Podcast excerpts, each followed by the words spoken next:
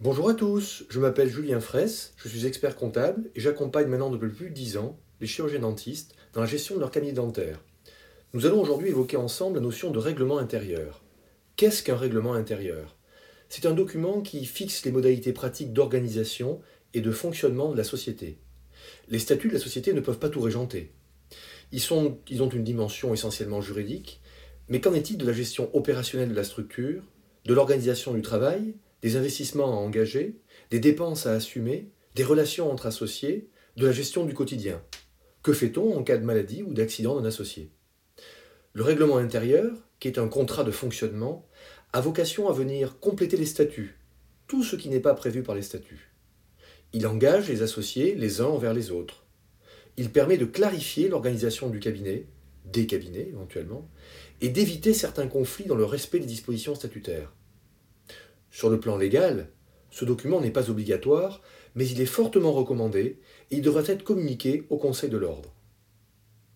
En préambule, il vous, il vous conviendra de rappeler la durée d'application du règlement intérieur, les modalités de modification du règlement intérieur, selon quelle majorité Celle des décisions collectives ordinaires ou bien celle des décisions collectives extraordinaires Pour ce qui est du fonctionnement de la société, vous pourrez, prévoir de repréciser le périmètre des fonctions des gérants. Par exemple, prévoir que toute embauche, modification d'un contrat de travail, tout licenciement, toute rupture conventionnelle devra faire l'objet d'un accord unanime des associés ou d'une règle de majorité autre.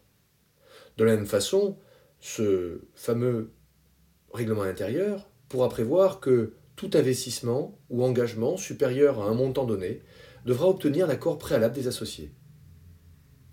Vous répartirez entre vous différentes tâches inhérentes à la gestion d'une société. Qui fait quoi?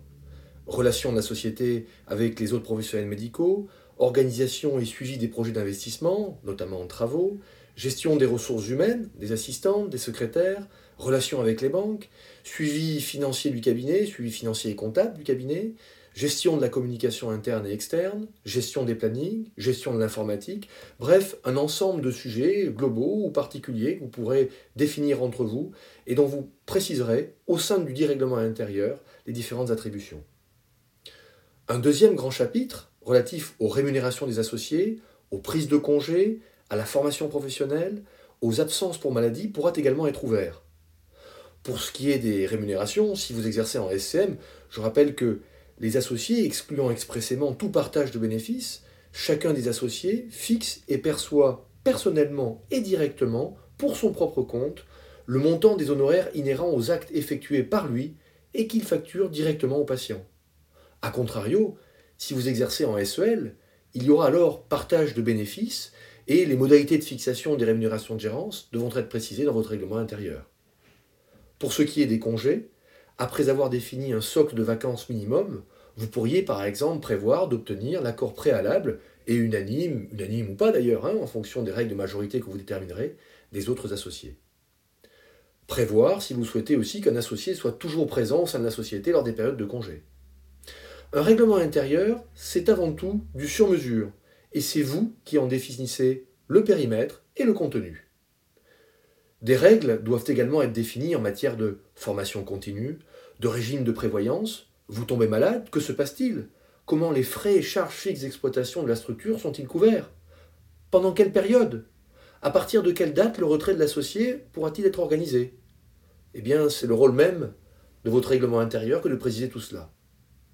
Le règlement intérieur est complété à la carte par ses membres afin de couvrir les points en commun du vivre ensemble. En ce qui concerne l'exercice professionnel, vous pourrez mentionner par exemple les règles de partage des locaux, les modalités de répartition, de jouissance des fauteuils, du bloc opératoire. Vous pourrez également mentionner les charges et dépenses communes, hein. quelles sont les dépenses à la charge de la SCM, de la CELAR, de la SCP. Vous pourrez également prévoir comment ces charges sont réparties entre les associés, quelles sont les dépenses personnelles propres à chacun des praticiens, Comment seront organisées les vacations de chacun? Comment sont répartis les nouveaux patients? Vous l'avez bien compris, le règlement intérieur a vocation à éviter les pommes de discorde, les sujets de fâcherie entre les praticiens. Ceux-ci sont déjà suffisamment nombreux. Essayons, dans la mesure du possible, de limiter le risque à ce niveau-là. Enfin, vous pourrez aussi évoquer, en complément éventuel de vos statuts, les modalités de départ d'un associé. Quel est le délai de préavis à respecter? Existe-t-il des droits de priorité? Chacun des associés restants pourra par exemple acquérir une cote-part des parts sociales cédées par l'associé selon des modalités à prévoir Y a-t-il des droits de préemption à inclure Des clauses d'agrément à intégrer? Si ce n'est pas déjà prévu bien évidemment par vos statuts ou euh, si vous nécessitez, si vous pouvez effectivement compléter ces points-là en complément de vos statuts. Voilà les points essentiels sur lesquels je souhaitais insister. Je vous souhaite de passer une excellente fin de journée. Je vous donne bien évidemment rendez-vous lors de prochains podcasts. Hein.